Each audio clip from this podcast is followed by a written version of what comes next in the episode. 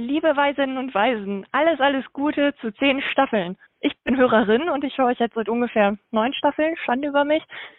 Und auch wenn ihr natürlich gesagt habt, dass eigentlich nur die männlichen Hörer ihre Freundinnen mal fragen sollten, warum die die Weisheit nicht hören, habe ich das auch mal gemacht. Und mal einfach gefragt, hey Freundinnen, warum hört ihr der Weisheit eigentlich noch nicht? Und die Antwort war, dass sie gar keine Podcasts hören.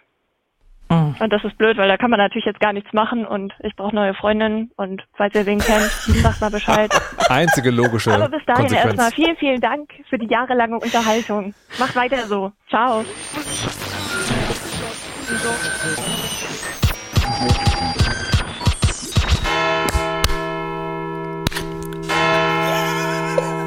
Einmal mit Profis, ey. Einmal. Guten Abend, meine Damen und Herren. ARD und ZDF haben ihr Programm geändert. Die Welt ist hart, die Welt wird schwer. Zu wenig Geschlechtsverkehr gibt es hier für alle Mann. Deswegen treten heute an Frau Kirsche aus Köln. Hallo, guten Tag. Guten Tag, das wusste ich noch gar nicht, aber okay, why not? Patricia Kamerata aus Berlin. Ah, hallo? Und Malika, sie ist aus Aachen. Ich grüße euch. Die, die schlichte und einfache Wahrheit in diesem Reim ist, Menschen machen zu viel Unsinn und Schlimmes und zu wenig, was schlicht und einfach Spaß macht. Und Und wer sind Sie eigentlich? Mein Name ist Markus Richter.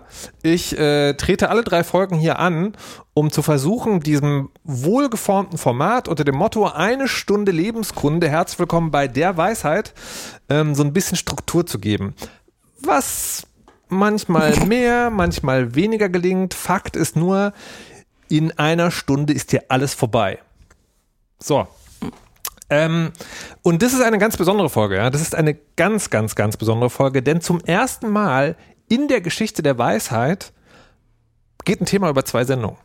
Ja, wir haben zum letzten Mal aufgehört, über Elektroautos zu sprechen und fangen deswegen heute, weil wir nicht alles sagen konnten, äh, an, über Elektroautos zu sprechen weil es da einiges zu erzählen gab. Also die, die Geschichte, wie man dazu kam und wie die erste Fahrt war, die ist jetzt quasi auserzählt. Ähm, in der Zwischenzeit ist einiges passiert. Hält ja im Kopf keiner aus, ey. Konnte doch keiner ahnen. Bitte, Markus, bitte kauf dir einen Verbrenner. Diese Sprachnachricht von Malik Aziz ereilte mich vor wenigen Tagen. Herr Aziz, was ist denn da los? Okay.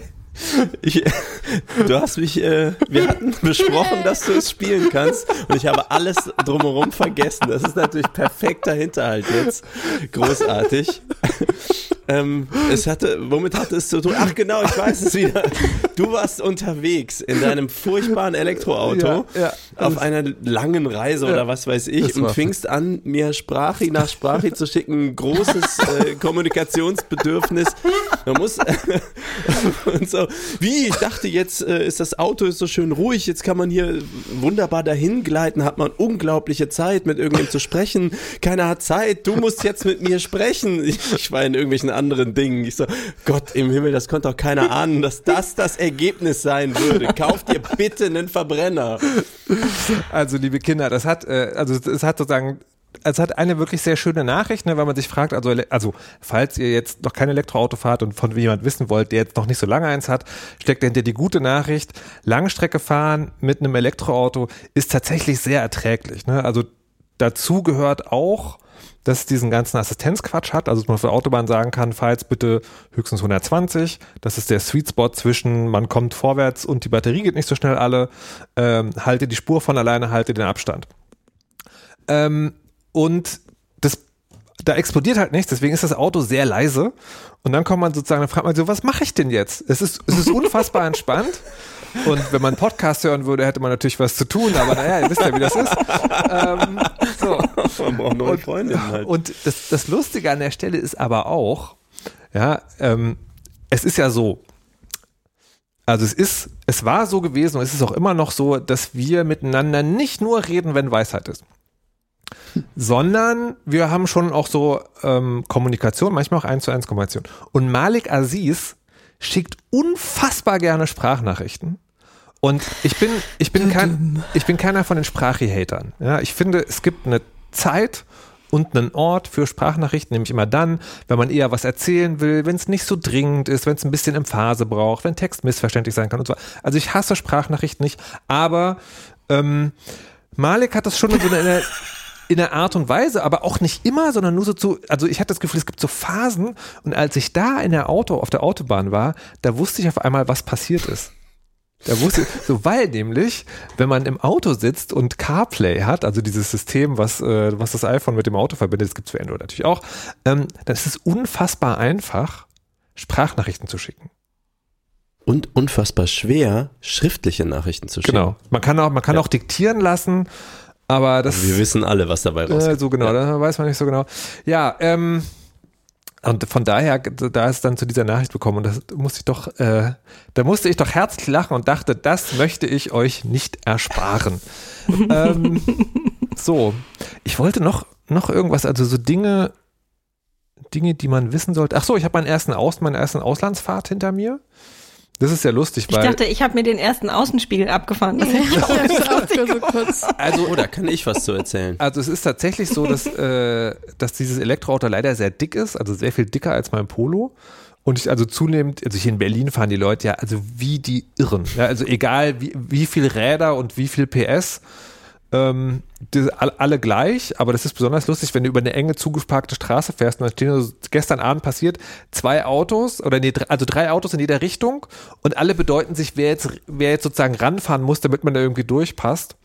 Und dann war ich so, ich könnte mir jetzt meinen ersten Außenspiegel abfahren, damit ich morgen was in der Weisheit erzählen kann, oder ich drehe einfach um. Es tut mir leid, Julia, es tut mir wirklich leid. Ich habe mich für die andere Variante entschieden. Ich war ein Schisser, ich gebe es zu. Ja, vor Genau. allen Dingen denkst du nicht mit der Sendung, für die Sendung, ununterbrochen. Ja, gut, kann ich jetzt, kann ich jetzt nicht viel, kann ich jetzt nicht viel. Aber Malek, was wolltest du über den Außenspiegel erzählen? Ich weiß nicht genau, wie der Stand der letzten Folge war. Es ist schon wieder so lange her. No Kritik intended. Ähm, dass ich tatsächlich, ich weiß ja nie. Also ich habe ja mal meinen alten Kona verkauft und mir einen neuen Kona gekauft. Und inzwischen ist es geschehen. Das heißt, der alte ist verkauft. Ein sehr netter Käufer. Sebastian, liebe Grüße an der Stelle. Und dann habe ich wirklich gedacht, hm, ich bin ja so ein Laternenparker, also das Auto ist immer draußen, sieht entsprechend aus, denn ich putze es nicht jede Woche, ihr werdet es nicht glauben, aber es ist wahr. Und ähm, dann habe ich so gedacht, hm, alles total gut gelaufen und ähm, jetzt habe ich ja noch, weiß ich nicht, eine halbe Stunde, bevor wir morgens gemeinsam, äh, bevor ich den Käufer abholen wollte und dann zum Straßenverkehrsamt und die ganze Übergabe, bla bla. Und dann dachte ich, gib dem doch ein sauberes Auto. Fahr doch mal, das, was du für dich selber nie tun würdest, fahr zu einer Tankstelle mit, äh, ne, wo es so einen Sauger gibt und wo man irgendwie so eine Waschstraße und so weiter. Ich brav das Auto ausgesaugt, meine Mutter wäre stolz auf mich. Ich habe sowas mache ich nie für mich. Ist einfach uninteressant so. Und dann in diese Waschstraße rein und dann äh, das Auto sauber und ich schicke ihm noch so ein Foto. Guck mal hier, äh, kleine Bonusüberraschung, ich äh, werde dir ein sauberes Auto übergeben und er so voll cool und so. Lord. Und ich, ich fahre so raus und fahre dann äh, so in Richtung zu ihm und äh, biege äh, so ab aus der, äh, aus der Tankstellenfläche da und denk so, hm, der Winkel von meinem Außenspiegel hat sich irgendwie komisch verändert. Ähm, mach so den elektrischen Kram, den man da so macht. Das ist nicht zufriedenstellend. Macht äh, an der nächsten Ampel das Fenster runter und will so den Außenspiegel. Ich dachte, das, ne, das wäre so da dran gekommen und dann muss man den wieder so einklipsen. Leider war der nicht mehr einklipsbar. Ich hatte einen locker, ich sag mal nicht herunterhängenden Außenspiegel, aber es war so ungefähr so, ne, und es war so, oh, nein. der Außenspiegel ist einfach kaputt und das konnte ich jetzt während der Fahrt zum Käufer auch gerade schwer irgendwie. shit. bin aber trotzdem eine Minute rechts rangefahren und äh, hab dann da rumgewackelt und hab gesehen, okay, hier ist nichts mehr mit Einklipsen, irgendwas ist gebrochen. kam ich da an, ich so, Sebastian, äh, eine gute oder eine schlechte Nachricht? Oh nein. Die gute, das Auto ist sauber. Die schlechte, der Außenspiegel ist kaputt. Aber äh, ich kümmere mich da natürlich drum und er so, ja, okay, äh, passt schon. Man vertraute sich und fuhr zum Staatsverkehrsamt, Auto übergeben, also verkauft, äh, Dokumente, dies, das. Und dann sind wir, ähm, mein neues Auto stand schon im Autohaus. Also unser Deal war, er kriegt sein Auto, fährt mich dann sozusagen zum Autohaus, ich übernehme mein Auto und wir können beide unserer Wege gehen. Beim Autohaus gibt es natürlich dann so eine äh, Werkstatt auch. Und dann habe ich gesagt, wo ich gerade hier bin und für 40.000 Euro irgendein Auto kaufe, ähm, können Sie mal kurz gucken, was so ein Außenspiegelersatz kostet. Also kein Problem, fahren Sie da mal kurz rüber. Äh, Kleiner Kostenvoranschlag, 850 Euro. Ja, fuck. Ich so, was? ich so, das ist, äh, ja, this is why we can't do nice things to each other. Es ist so dann, also das Auto war immer noch sauber und ich war so, okay, das kann nicht sein. Dann habe ich mein Entsetzen in meine alte Clean Electric Gruppe gepostet, denn da sind Leute, die wirklich was von Autos verstehen.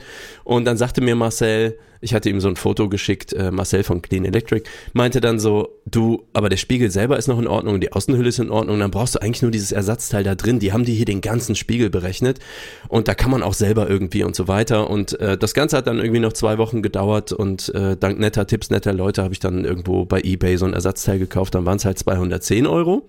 Es war aber auf jeden Fall die teuerste Autowäsche, die ich bisher hatte. Und inzwischen ist das Auto bestimmt auch wieder dreckig. Aber auf jeden Fall tut's der neue Spiegel und äh, insofern alles gut. Aber auch dahinter, ja, liebe HörerInnen, weil das ist ja sozusagen das eigentliche Ansinn, warum wir so viel darüber sprechen, ähm, steckt eine erfreuliche Nachricht, wenn man sich fragt, wie ist eigentlich E-Autofahren? Das wird sehr schnell zur Normalität. Ne, also Mhm. du fährst dir halt irgendwann so, so mit, mit Außenspiegeln und so. Und das ist, das ist wirklich die, die eine Message, die ich, äh, die ich mitgeben kann und möchte, so wenn man, also wenn man sich, wenn man sich jetzt überlegt, ähm, ist das jetzt irgendwie eine gute Idee? Also ne, nur um es mal für alle zu sagen, die ganz kritisch drauf gucken, Individualverkehr ist tendenziell eher mal eine schlechte Idee. Da ändern auch Elektroauto nichts dran. Ähm, aber wenn es sein muss, ist das eine gute Idee? Ja, ist es. Ich würde von dir, Patricia Kamerad, eigentlich auch gerne noch wissen. Du bist ja, habe ich gehört, seit kurzem auch öfter mal mit einem Elektroauto unterwegs. Ist es für dich ein Unterschied? Ja, das ist ähm, ein sehr großer Unterschied. Also mein Körper, mein motorisches Gedächtnis hat ziemlich lange gebraucht, um nicht immer rechts äh, so Kreise mit meiner Hand in der Luft zu wedeln. ähm, Noch am Kuppeln. ja, ja, die ganze Zeit. Also lustigerweise aber eben, also ähm, vor allem, wenn man irgendwo äh, abbiegt oder so, also quasi zum Halt gekommen ist und abbiegt und nicht jetzt so sehr auf der Strecke, da ähm, ist es anscheinend wirklich so unnötig, dass es nicht mal im motorischen Gedächtnis ist.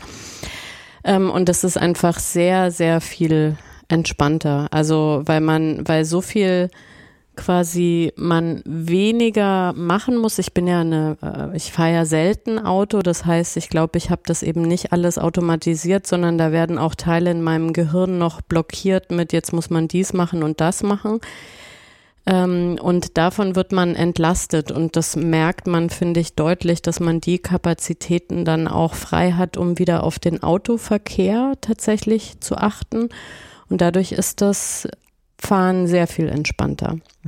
Was mich ähm, gefreut hat. Da könnte man spitzfindigerweise dazu sagen, dass das Böte natürlich auch ein Verbrenner mit, der sozusagen den ganzen Automatikkram auch haben. Ne? Also das, der Vorteil an Elektroautos ist, die gibt's halt nur in Automatik, die kann man nicht mit Gangschaltung haben.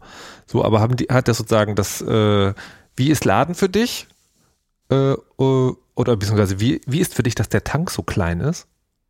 Äh, und was macht der, was macht die andere Soundkulisse mit dir? Also die, die andere Soundkulisse ist auch total entspannt, äh, weil ähm, das ist was, wo ich generell im Leben sehr empfindlich bin. Ich höre ja auch fast überhaupt keine Musik, weil sich Stress bei mir auch akkumuliert dann irgendwann mit Leute reden ähm, und ich höre Geräusche und dann ist mir das irgendwie alles sowieso zu viel.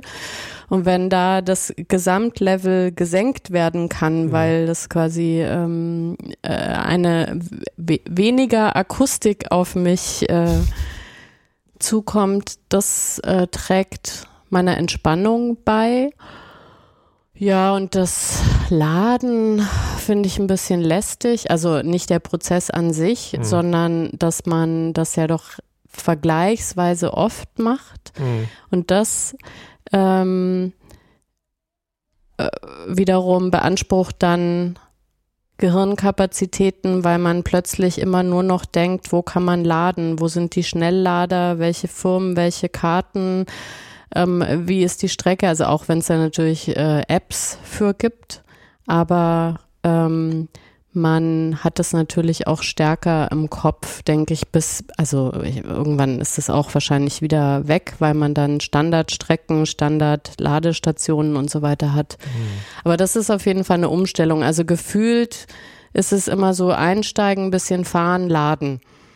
Also es ist nicht so wie beim Verbrenner, dass man irgendwann mal so nach einer Woche irgendwie Ja. denkt, jetzt müsste man auch mal wieder tanken.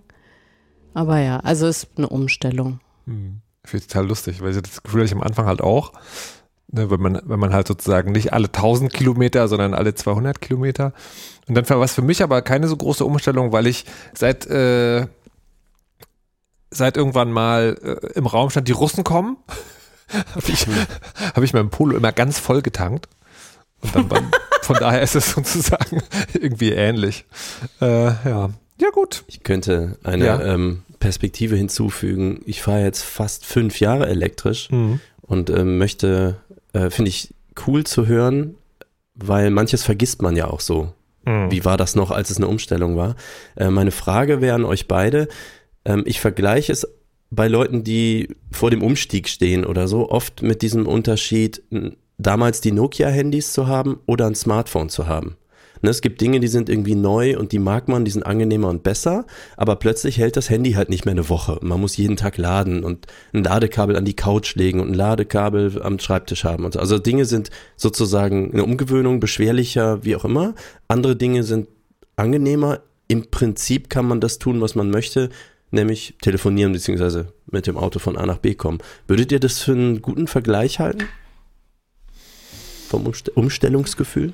Du meinst, ob der Nettogewinn so viel größer ist wie bei Smartphone gegen Dumbphone? Ne, ob, ob dieses, ähm, wir haben alle gedacht, das wäre eine Riesenumstellung und nachher integriert man das in den Alltag, genießt die Vorteile, nimmt die Nachteile hin, reibt sich da gar nicht mehr so dran. Es ist einfach irgendwie anders. Also ich, mein Verdacht wäre, dass ich das mega entspannt sehen würde, wenn ich so ein Auto hätte wie du. Was glaube ich nochmal, du, was hast du, also was kannst du real, kannst du immer 300 Kilometer oder so fahren, ne? 550 Okay, sagt er 550, so. zurzeit. So. Der neue Kona noch ein bisschen weiter. Genau so. Dann, Mhm. dann würde ich das, glaube ich, exakt so sehen. Weil, Ja, weil, mein, weil Mhm. mein Budget dafür aber nicht gereicht hat, würde ich sagen, der sozusagen, also die, also ich würde sagen, der Nettogewinn ist immer noch da. Also ist nicht immer noch, sondern der Nettogewinn ist da. Punkt. Aber der Gedanke, wäre es nicht geil, wenn die Batterie so ein kleines bisschen größer wäre? Ja. Beziehungsweise, wenn mein Autokaufbudget einfach 10.000 oder 15.000 Euro mehr hergegeben hätte, der ist trotzdem da. Also, ne, ich bereue nichts und ich habe so, ich habe so die Hoffnung und gleichzeitige Skepsis, dass es nicht passieren wird, dass die, dass sozusagen, dass man das Auto so lange fahren kann, dass die Batterie mal noch ausgetauscht wird gegen eine mit größerer Kapazität. Aber gut, ja, ich, ich würde lügen, wenn ich sagen würde, das würde mich gar nicht beschäftigen, aber es ist okay. Das ist ja vor allem auch die Frage, wo man fährt. Ne? Gibt es nicht irgendwie so einen Spruch mit, immer wenn man steht, lädt man? Da hast du doch irgendwie so einen Spruch. Steht da dann Later. Ja. Ähm, und von daher, äh, ich glaube, so in größeren Städten ist es ja wirklich dann kein Ding, weil dann das eigentliche Parken nicht so wirklich weit weg ist von einer Ladestation. Da läuft man halt vielleicht mal 200 Meter mehr. Ähm, und die eigentliche Umstellung ist ja wirklich, wenn du irgendwo bist, wo die Ladeinfrastruktur noch sehr dünn ist. Dass man dann tatsächlich seine ähm, Ausflüge ein bisschen danach plant, wo man dann auch laden kann. Weil mir ist äh, nicht klar, ähm, was passiert denn, wenn man aus Versehen komplett leer ist. Dann kommt auch so ein, wenn man beim ADAC ist, so jemand mit einem großen Akku und lädt einen so ein bisschen an. Die haben, die haben so maximal haben die so zwei Kilowattstunden. Also das ist sehr wenig, ne? Diese, äh, weil sie würden die ADAC gelben Engel Autos sehr, sehr schwer machen, wenn sie da sehr große Akkus mitführen würden. Sie schleppen dich also entweder einfach zur nächsten Ladesäule äh, oder sie geben halt, wenn es wirklich, weißt du, du bist 500 Meter vor dem nächsten sonst wie Ort, dann kriegt man das noch überbrückt, aber nicht jetzt so, ähm, ne, dass sie dir dann ein Drittel des Autos vollladen können oder so. Also ich bin ja bei Citroën und da kriegt man, die haben irgend so eine, auch so eine Special Online sei, so, also eine fürchterliche App und dafür bezahlt man und da drin ist dann aber auch ein Notruf enthalten und der hat auch einmal im Jahr leer liegen bleiben drin. Wenn ich es richtig verstanden Das habe. machen, das machen die natürlich gerne, damit die nicht in der ADAC-Statistik auftauchen. Genau. So. Das hätte ich ja gerne als Feature so für mich als Mensch. Wenn man so, Einmal im Jahr darf man leer.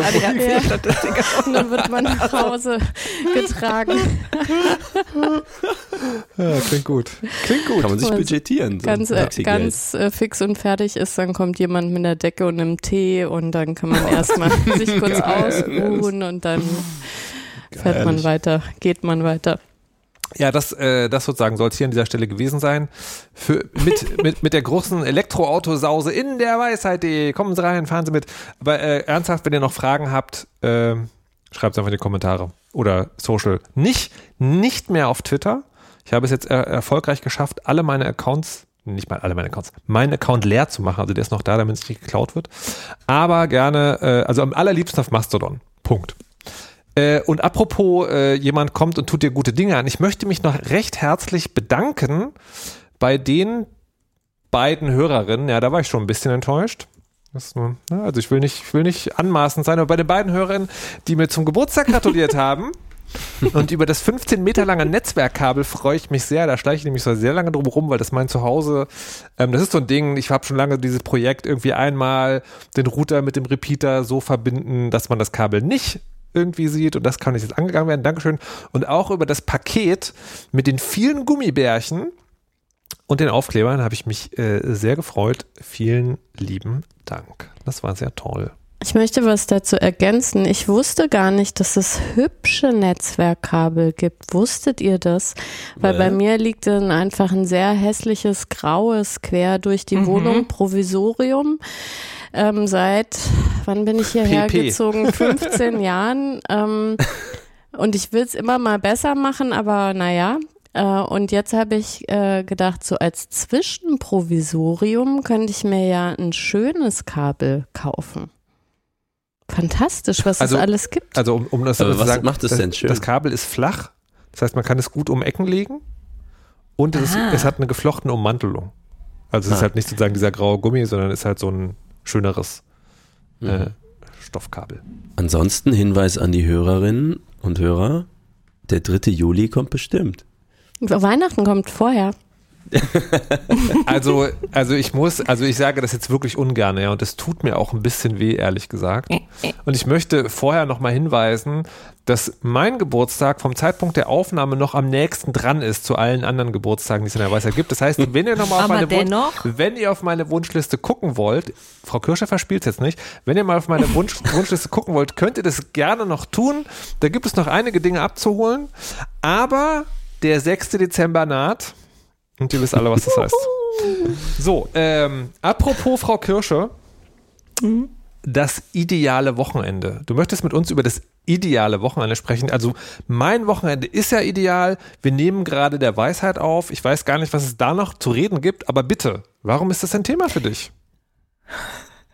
Das, ähm, ich meine, davon bin ich ausgegangen. Ne? Also es gab so ein paar, als ich angefangen habe, darüber nachzudenken, was, äh, was ich äh, bei diesem Thema besprechen möchte, waren zwei Dinge klar. Das erste war, alle sagen Weisheit. Und das zweite war, Malik sagt zum Thema Wochenende. Was ist ein Wochenende? Ja, Nein, anders, genau. Patricia hat richtig angefangen. Ich, Was war das? ich bin, ja Freiberufler. Ach so. Ich, Das war ich, implizit ich habe doch klar. ich hab das, ich hab das Gefühl sozusagen, dass wir den Gag jetzt öfter machen mittlerweile als Malik. Vielleicht sollten wir ihm das Video Nein, das überlassen. glaube ich so. nicht. Das kann gar nicht sein. Ja, doch. Es ist kein Gag. Ich, ver ich verstehe euch dann manchmal nicht. Ich muss dann versuchen einzuordnen, Ja, ja, mich dieser Welt anzunähern, wo es Okay. Strukturen gibt und so. Genau, und deswegen möchte ich, äh, also ich möchte mit euch über das Thema Wochenende sprechen. Und zwar nicht im Sinne von, wie sind eure realen Wochenenden, sondern wenn ihr euch eins aussuchen, wenn ihr das schönste Wochenende der Welt gestalten dürftet. Geil. Und Malik muss jetzt die unfassbare Anstrengung übernehmen, zu abstrahieren auf eine Form von Wochenende, die er ja von anderen Menschen in seinem Leben vielleicht kennt. Doch, Was doch, ihr- es gibt die. was ihr da machen würdet. Was wäre für euch oder was sind so, egal ob ihr das jemals macht oder nicht, aber so Traumvorstellungen, so Wochenend, Wochenende, wie Äh, im Bilderbuch, Wochenende im Bilderbuch. Muss es möglich sein oder darf es auch ausgedacht sein? Das darf total ausgedacht sein. Wir sind bei der Weisheit, hier ist die Hälfte ausgedacht. Okay, aber wie ist denn bei dir? Vorher, leg doch mal vor hier. Ja, ich kann, ähm, also mein ideales Wochenende hätte einen Tag mehr. Damit fing das nämlich ehrlich gesagt heute an. dass ich dachte, äh, also wir haben gestern geputzt und die Wohnung ist aufgeräumt und ähm, ich habe alles geregelt, was was ich für morgen, ähm, morgen muss ich um 6 Uhr den Zug nehmen und dafür habe ich alles geregelt und dann dachte ich so, und ich habe einen Kuchen gebacken und dann habe ich mich so hingesetzt und dachte, ha, alles super, jetzt noch einen Tag dran, das wäre noch besser, Ja. genau.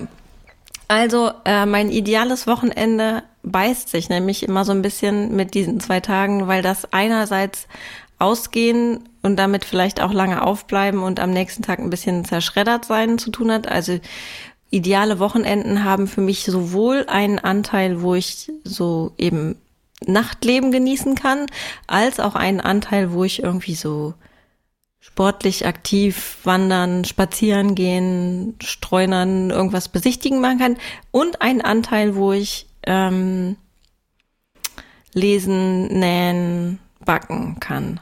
Alles zusammen ist weder zeitmäßig noch auch in den Ausprägungen, wie es dann tatsächlich passiert, möglich. Ja. Aber es ist, ähm, ja. Und ich bin am liebsten zu Hause am Wochenende. Also bei mir ist Wochenende nicht, dass ich gerne wegfahren möchte, sondern ich möchte bitte zu Hause sein, in meinem eigenen Bett schlafen und aus meiner eigenen Kaffeetasse trinken. Interessant. Das ist Okay. bei mir das Gegenteil. Sag mal. Also ich finde besonders toll ähm, und auch erholsam, wenn ich von meinem Alltag komplett entfernt bin, so dass ich gar nicht erst in Verlegenheit äh, gerate, noch schnell dies, noch schnell das und das wollte ich ja auch noch und man müsste ja mal. Ähm, und weil ich ja auch nicht so großes Schlafbedürfnis habe und FOMO, äh, beginnt mein ideales Wochenende dann quasi schön gemütlich um 7 Uhr mit einem Frühstück, das ich mir nicht selber zubereiten muss. Und dann ist Programm bis um vielleicht neun. Und dann gehe ich ins Neun Bett. Uhr morgens oder abends? Nein, abends. Ich muss ja dann, dann muss ich, dann bin ich erschöpft und muss auch früh Aber ins komm, das, Bett. das, das, das, das, ist, das, ist, das ist Cheating. Was, was für Programm? Du kannst nicht einfach sagen, und dann ist den ganzen Tag Programm. Das ist mein perfektes Wochenende. Oh, aber da bin ich ja mega flexibel, wie ich eben so bin. so bin, ist geil. Also ich finde toll äh, mittlerweile das Alter. Äh, Wandern finde ich wirklich fantastisch. Ähm, hab aber gemerkt, lieber ähm, sowas wie sächsische Schweiz als äh, Mittelgebirge und höher, wo es dann schon so kahl wird, also wo, wo die Augen was sehen können und die Füße so sich ein bisschen anstrengen müssen, weil der Weg uneben ist, aber dafür gibt es auch ganz viele Bäume etc. Ähm, aber auch gerne so Städteurlaub und ins Museum oder irgendwelche Hinterhöfe angucken oder Parks durchstreunen. Da, da bin ich gar nicht so festgelegt. Da geht's mir echt nur, also der Erholungseffekt ist maximal, wenn ich Erinnerungen sammle, an die ich mich dann eben zurück erinnern kann, wenn ich irgendwie Stress habe. Dann stelle ich mir das vor, ähm, wie das mal war, als ich in der sächsischen Schweiz wandern war oder wie ich in Irland um einen See lief oder so. Malik? Äh, also, ich möchte kurz dementieren, dass ich keine Wochenenden kennen würde. Das sind Behauptungen von anderen Hosts dieser Pod Post Podcasts. Also, es ist nämlich so. Es war so gewesen. Es ist so. Wenn andere Menschen Unternehmungen machen, zu denen man zusammenkommt, die traditionell an Wochenenden stattfinden, dann ist mir sehr bewusst, dass Wochenende ist und ich plane darauf hin und das macht alles irgendwie Sinn. Wenn es mehrere Wochen des jeder Tag ist wieder andere gibt, dann verschwimmt Wochenende so in die Woche rein. Und das, was mein ideales Wochenende ausmachen würde, hat eher mit so Eventkram zu tun. Zum Beispiel, ich habe vier Jahre jetzt, glaube ich, kein Konzert gespielt oder drei. Und mein ideales Wochenende wäre mit der Band zu irgendeinem geilen Konzertort, wo total viele Leute sind. Ist irgendwie, Stimmung ist geil, ausverkauft, man ist mit netten Leuten zusammen und so. Also die Band zählt zum Beispiel dazu. Irgendwie Freundin ist vielleicht einfach mit dabei, ist irgendwie so ein schöner Tag, sonnig.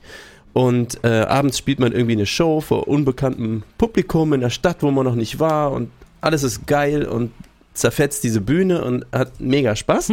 Und dann, ähm, ja, dann äh, ist man natürlich so ausgepowert und fährt irgendwie nach Hause und das war irgendwie so dieses soziale Schön.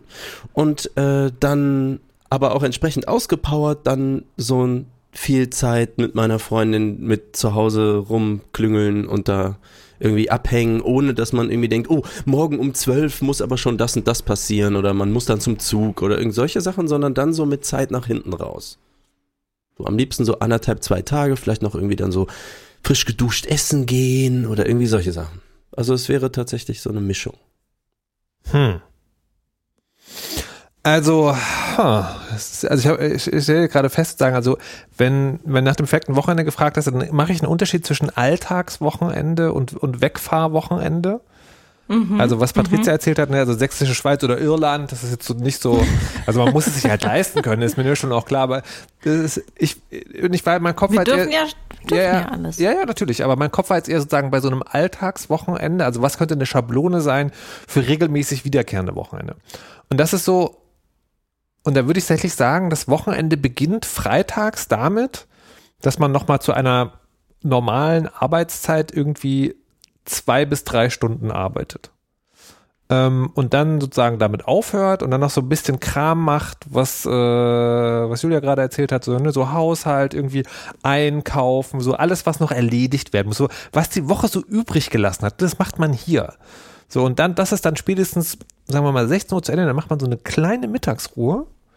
Und dann ist man perfekt vorbereitet für so, de, für so den ersten Angeabend, ne, der noch, also der noch, der noch mitnimmt, dass die Woche schon noch anstrengend war. Das ist also was Kleines, also ein, man gönnt sich einen Film, den man sich aus der Videothek ausgeliehen hat oder ist mit wenigen Menschen verabredet. Videothek, ey. Es, nee, wenn ich jetzt Pirate Bay sage, dann stehen gleich wieder die Bullen vor der Tür. Ähm, also, äh, ne, oder trifft sich sozusagen mit Leuten, aber nicht so, nicht so im Sinne von Event, sondern ähm, mit, mit zwei oder drei oder so. Und dann geht man nicht so, als ob man früh aufstehen müsste, aber nicht allzu spät ins Bett. Und dann gibt's, kommt der Samstag so, und dann, also idealerweise natürlich muss man das Frühstück nicht selbst machen und danach gibt's erstmal eine Stunde Physiotherapie, aber wo sind wir hier schon? Also gemütlich, so, so, so nicht so lange ausschlafen, dass man dann den Tag nicht mehr auf die Ketten kriegt, weil es so ein Betttag ist, aber Also bis sieben. Nicht um sieben. ähm, und dann so gemütliches Frühstück und dann so ein bisschen rausgehen. Ja, das kann auf dem Markt sein, das kann irgendwo hin in eine Ausstellung oder keine Ahnung, so irgend so ein Ding und dann so, dass man im frühen Nachmittag pfeift man sich ein geiles Essen rein, was man auch nicht selber gemacht hat und dann abends sozialer Termin. Kann, kann, kann, kann alles sein, irgendwie. Ein, ein Theater, ein, eine größere Rollenspielrunde, ein Happening, was auch immer so.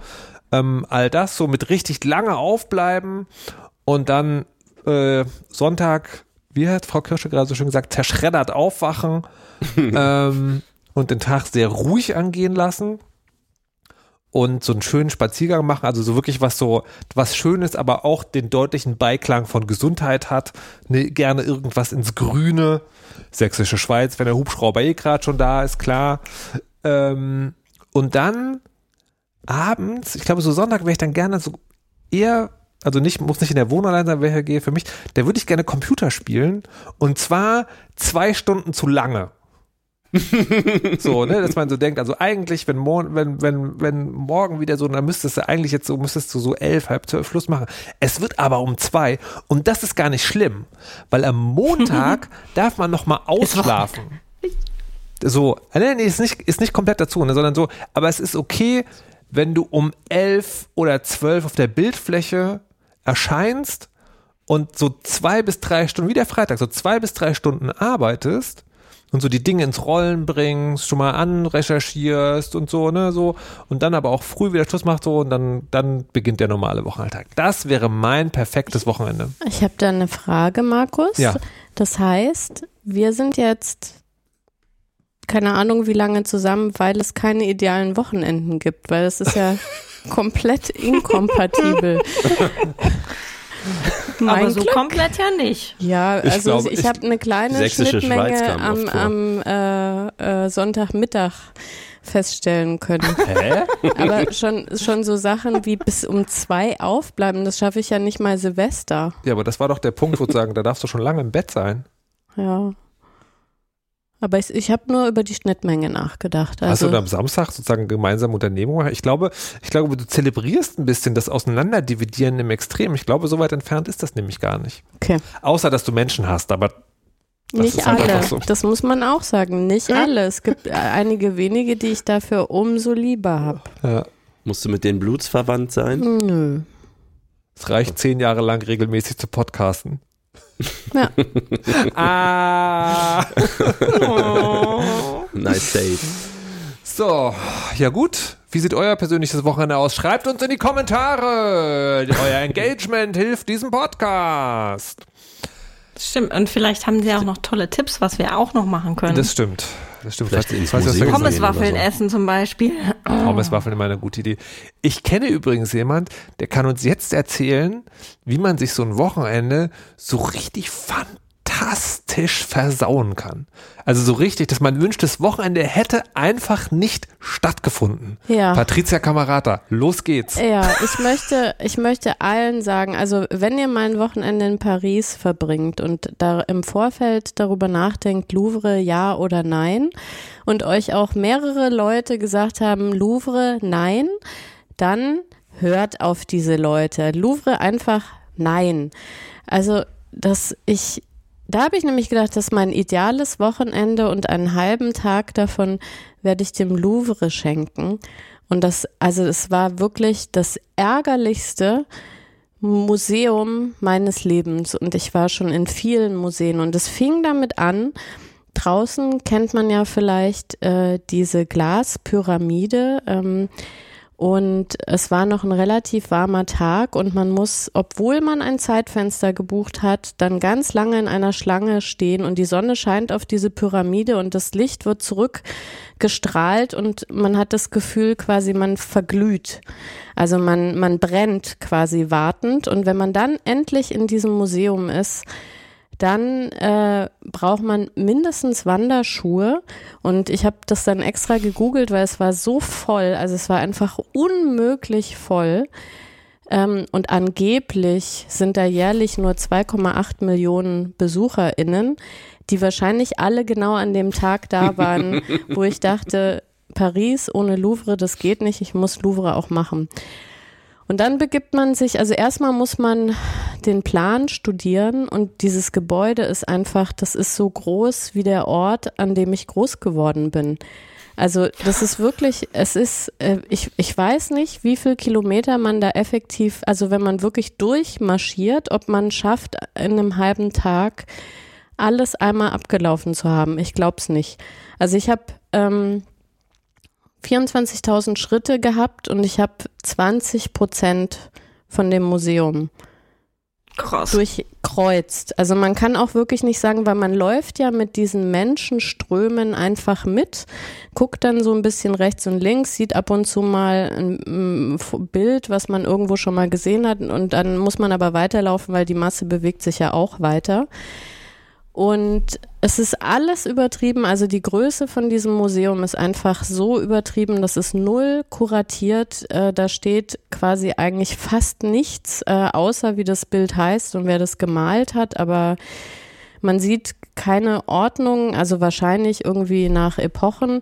Wenn man einmal abbiegt, dann verirrt man sich, also wirklich ungelogen in, also ich, etruskische Vasen, wenn man sich interessiert, ist ja schön. Ähm, eine oder zehn oder von mir aus auch 25, aber nein, es sind drei oder fünf, man weiß es ja auch gar nicht mehr so genau, Räume, die bis oben hin mit etruskischen Vasen voll gestopft sind, ohne weitere Erklärung, warum jetzt die 238. etruskische Vase auch noch Relevanz hat.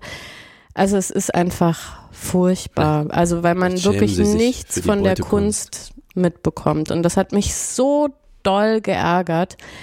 Und dann, ähm, also, aber es wurde mir im Vorfeld auch gesagt und ich kann das bestätigen, hört auf Leute, die euch einen Rat Ich- geben. es war schrecklich. Ich, ich, möchte, ich möchte, bevor du deine Frage vielleicht weitergeben willst, möchte ich noch, eine- noch eine, eine Nachfrage stellen. Und zwar dieses, dieses Phänomen, man fährt irgendwo hin und die Leute sagen, ja, es klingt schön, aber nein, das ist ja sozusagen, du bist du ja nicht die erste Person, der das passiert, aber kannst du vielleicht ein bisschen dich hineinhorchen und sagen, warum du den Menschen nicht, also ohne Vorwurf, sondern wirklich Ja. sozusagen, ich, ich kenne das ja auch, warum glaubt man da nicht?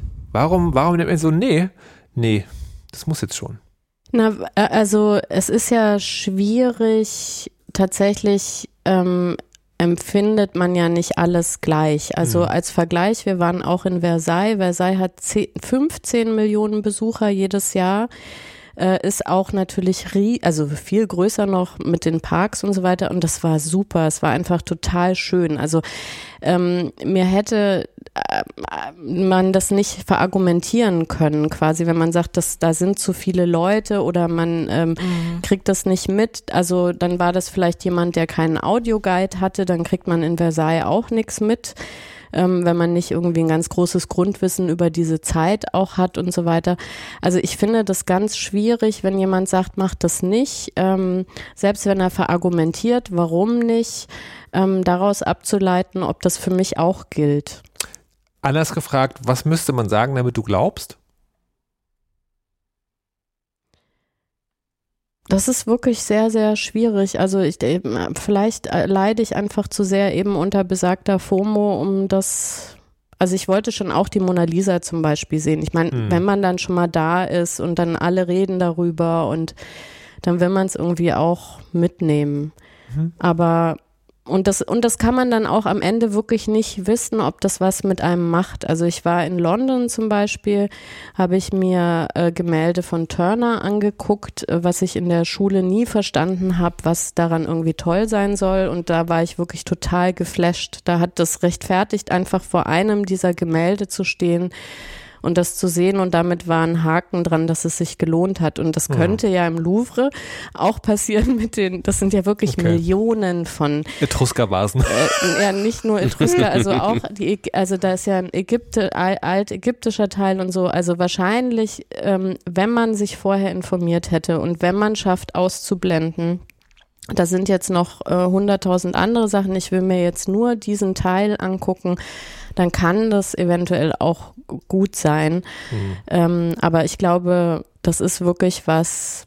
Ich, ich glaube, davor kann einem keiner bewahren. Das ist so wie wenn die Eltern sagen, mach dies und jenes nicht, dann will man es wahrscheinlich erst recht. Ja, na gut. Aber genau, ich wollte euch deswegen fragen, ähm, habt ihr, damit man nicht immer nur so dieses Negative erzählt, quasi eure positiven Erfahrungen, irgendein Museum, eine, eine Ausstellung, vielleicht idealerweise was, was man sich jetzt auch noch angucken könnte, was ihr mal gesehen habt und wo ihr eben gedacht habt, das hat sich wirklich total gelohnt, dahin zu gehen. Oder da war ich überrascht, weil da hat mich XY hingeschleppt und dann habe ich erst gedacht, das ist gar nichts für mich, aber dann habe ich gemerkt, das ist super gut. Malik nickt. Darf ich kurz fragen, Ja. haben wir das nicht letztens schon mal besprochen, weil Malik in einem super Museum war Ja. und er uns Ja. davon erzählt hat? Aber ja, schon. haben wir da alle das auch so beantwortet? Ich erinnere mich nur tatsächlich an Maliks Schilderung. Das waren diese, diese Skulpturen im, in einem Garten, ne? Glow Art heißt das Ding. Wir Ja. verlinken es in den Show Notes. Genau, das ist in Belgien in der Nähe von Aachen. Es ist quasi ein sehr großer Außenbereich. Genau, Kannst du auch gleich so die Folge verlinken, wo wir drüber gesprochen haben? ich habe keine Ahnung. ähm, wenn aber, du wirst, aber du wirst doch sicherlich damals auch verlinkt haben, oder? Bestimmt. Da haben Ich- wir bestimmt ich- eine Suche Gib irgendwo das auf der nachher in der Page. Suchmaschine ein. Ich regel das. Ja. Okay. Okay. Mega. Ähm, genau, also äh, Glow Art, das ist, äh, wie gesagt, kein richtiges Museum, sondern so ein bisschen was Unerwartetes und das fand ich, glaube ich, gut dran. Ich hätte vielleicht noch eins beizusteuern, ähm, weil du sagtest gerade so nett, äh, irgendeine Person hat euch da hingeschleppt. Die Person ist in 100% der Fälle meine Mutter. Das ist ganz einfach. Das ist, wir waren jetzt per Zug und Fähre in äh, England und Irland und äh, in, äh, auf der längeren Reise auch in mehreren Orten und ähm, haben auch noch bei Freunden von mir gewohnt, die sehr kunstaffin sind, denn äh, die eine Freundin ist Kunstkuratorin oder wie der Jobbegriff jetzt wirklich heißt. Und äh, da waren wir zum Beispiel im Ulster Museum, Museum in äh, Belfast und das fand ich alleine schon irgendwie schön, weil die Architektur von diesem Museum so toll ist von außen. Man kommt da so hin und ihr müsst euch das vorstellen, das sieht aus wie so ein klassizistische Bau. Also äh, alle, die das Aachener Stadttheater kennen, die wissen, ne, sieht so römisch aus mit so Säulen und so. Also Ne, also so wie Wien aussieht oder wie Weit, St. weit Petersburg verbreitete aussieht. architektonische Referenz, das Stadttheater. Äh, genau, das Aachener Stadttheater. ähm, äh, Frau Kirsche weiß jetzt genau, wovon ich rede. Ich ja. weiß, wie es aussieht. Genau, also ne, irgendwie so, so pseudo-römisch, ne? Sieht aus wie so römische Säulen und so, dieser Oldschool-Style, ähm, Neoklassizismus. Aber dann haben die, was, was ja oft passiert, du hast so ein altes Museumsgebäude und dann baust du da zum Beispiel einen modernen Glaskasten daneben oder so, ne? Um das so in Kontrast zu setzen. Das kann ja ganz spannend sein. Was die gemacht haben, war, die haben so einen Brutalismus-Sichtbetonbau, der aber fließend übergeht in diesen alten klassizistischen. Also das Haus an sich sieht schon total geil gestylt aus. Äh, da war ich, äh, ich verlinke auch das Alstermuseum.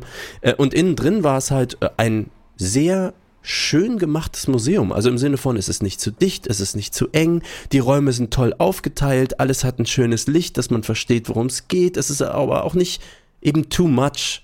Und äh, das war eine schöne Mischung. Ich würde halt nie selber in ein Museum gehen, aber da ich jetzt dann trotzdem in Hunderten war, danke Mama, äh, würde ich halt so sagen, das ist auf jeden Fall eins der schöneren. Und ich muss es vor allem auch Irland, äh, sowohl Republik Irland als auch im Norden, lassen, dass die von dem kleinen Stadtmuseum bis zu irgendwie so großem das echt immer so richtig schön aufbereitet gemacht haben.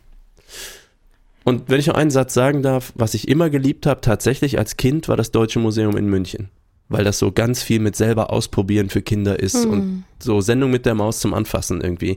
Das fand ich ganz toll. Das habe ich auch sehr positiv in Erinnerung. Hm. Apropos, falls jemand Empfehlungen für Wien hat, Museum, immer her damit. Äh, da war ich, diese Klimt-Ausstellung, ich weiß nicht, wie das Museum heißt. Da war ich schon. Ja, aber das fand ich, äh, da habe ich so. Ich, vielleicht war das Museum gar nicht so besonders, aber diese Klimt-Bilder, die man von jeder Postkarte kennt, waren in echt auf einmal sehr, sehr Ja, beeindruckend. da, ist das, da, da ist das Lustige, dass ja der, der Kuss steht ja auch da. Und es gibt extra sozusagen im Nebenraum in derselben Größe eine Reproduktion, damit man sich davor fotografieren kann, weil die halt nicht wollen, dass, dass sozusagen tausend Leute sich vorm Kuss helfen. Ratet, wo die Leute alle stehen? Naja, gut. Muss halt das Original sein. Ne? Sieht man ja auch bei Instagram so, wenn das nicht das Original ist. Also dann verliert man ja völlige Glaubwürdigkeit als Influencer. Was ist denn hier los, Frau Kirsche? Wo gehen Sie denn gerne hin? Ähm, Schokoladenmuseum. Pommesmuseum. Pommesmuseum. Genau, ich habe letztes Mal den Witz, den Witz auch schon gemacht mit dem Pommesmuseum, aber oder Biermuseum, das weiß ich gar nicht mehr. Mayonnaisenmuseum, oh, das wäre super. In Brücke gibt es ein Ähm, Pommesmuseum, nur mal gesagt. Also Mayonnaise gesehen. Ja, genau, darüber haben wir, glaube ich, da nämlich auch gesprochen. Aber weil da war Mayonnaise- ich kurz davor in Brügge. Mayonnaise, ist, das ist ich ja dann so Fettecke Boys mäßig, ne? nee, das in meiner Vorstellung. Ach so. Es wird Verkostung. Ist das wie beim Schokoladenbrunnen im Schokoladenmuseum in Köln. Dann kommt einfach so Mayonnaise raus, vielleicht in verschiedenen Geschmacksrichtungen und man kann immer so Pommes da rein tunken und oh, stellt euch das mal Markus vor. lacht jetzt, aber wenn da Sriracha-Mayonnaise rauskommt aus dem Brunnen, dann stehst du auch da mit deinen Pommes. Das stimmt. Das war- kann ich, das ist korrekt. Ertappt. Ja, ist auch, ist auch super. Ähm, also wir waren im Sommer im Urlaub in Bilbao, wo ja das Guggenheim ist. Oh, Und ähm, jetzt bin ich sauer. Entschuldige, es ist wundervoll. Ich freue mich für dich. Frank Und, Gehry. ähm, ja, ich sag nur, ja bitte. Nee, das Sprich war, weiter. genau, und das war auch, das war, ähm, fand ich ähm, erstens gut auf, äh, aufbereitet. Ich habe es gut verstanden. Ich habe die Logik gut verstanden, die räumliche Logik und die inhaltliche Logik. Es ist jetzt vielleicht ein bisschen komischer Zugriff für ein Museum, aber ich finde nichts schlimmer, als wenn man so äh, durch ein Museum geht und dann merkt, oh, da ist noch eine Etage. und eigentlich Ja. schon, schon, schon längst ähm, Pommes essen will. Genau, und da war das, das war irgendwie, das ist ja eigentlich auch relativ groß, aber wir waren nachher verwirrt und haben dreimal geguckt, ob wir irgendwas verpasst haben oder irgendwo nicht waren, weil es sich relativ gut ersch äh, erschließen ließ. Erschließen ließ, geht das so?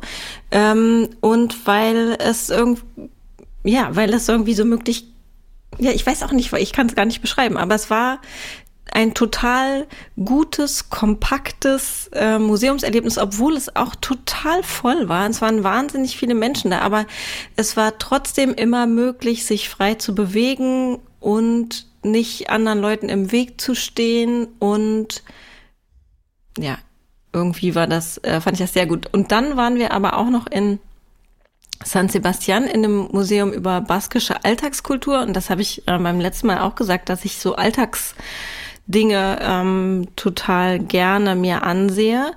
Ähm, und das war, weil die Geschichte des Baskenlandes ja nun sehr ähm, aufregend und abwechslungsreich ist und kämpferisch und äh, unterworfen und so weiter, ähm, war das, fand ich das total spannend und weil ich auch nicht, nicht so viel Ahnung davon hatte. Also ich hatte ich das Gefühl, dass ich wirklich, wirklich viel gelernt habe. Ähm, und da war es dann aber so eben, dass es neben diesem Alltagsteil auch noch zwei, drei andere Flügel gab, die, die ich dann zum letzten, beim letzten gesagt habe, du Sascha, ich, ich glaube, ich möchte jetzt nicht mehr weitergehen, weil es mir wirklich einfach ähm, zu viel war. Aber genau, ich mag total gerne Alltagskultur. Dieses Museum da in, das hat einerseits so einen historischen Überblick gegeben und dann also wirklich mit einer Z Timeline, mit äh, verschiedenen Filmen ähm, und aber eben auch mit ähm, dann Vertiefung, Religion, äh, Landwirtschaft, äh, Popkultur und so weiter. Das ähm, I liked it a lot.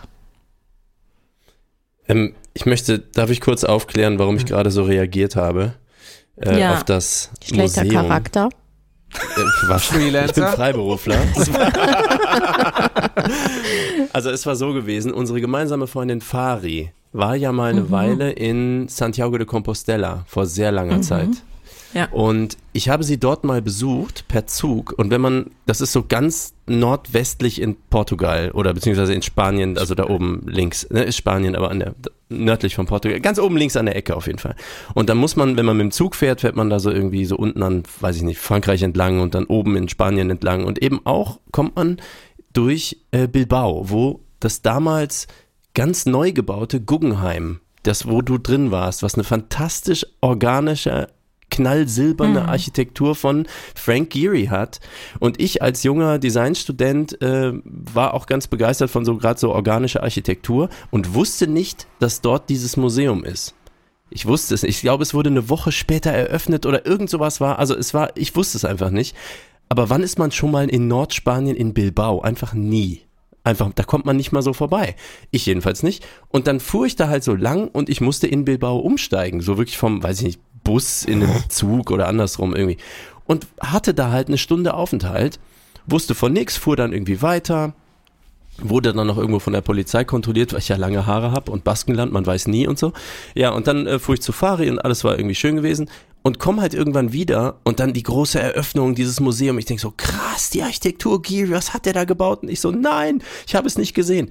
Jetzt kommt das Schlimmste. Dachte ich so, okay, Pech gehabt, naja, kann passieren. Bin ich auf einer Party, paar Monate später, treffe jemanden, die von dort kommt und meine so, oh ja, das Museum, schade, irgendwie, naja, Bilbao ist ja auch groß, hätte ich eh keine Zeit gehabt, so und so.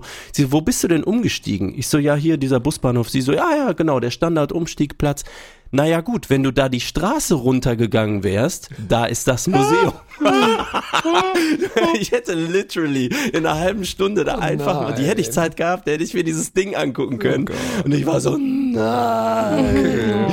sie wollen uns unten halten. Also mich auf jeden Fall.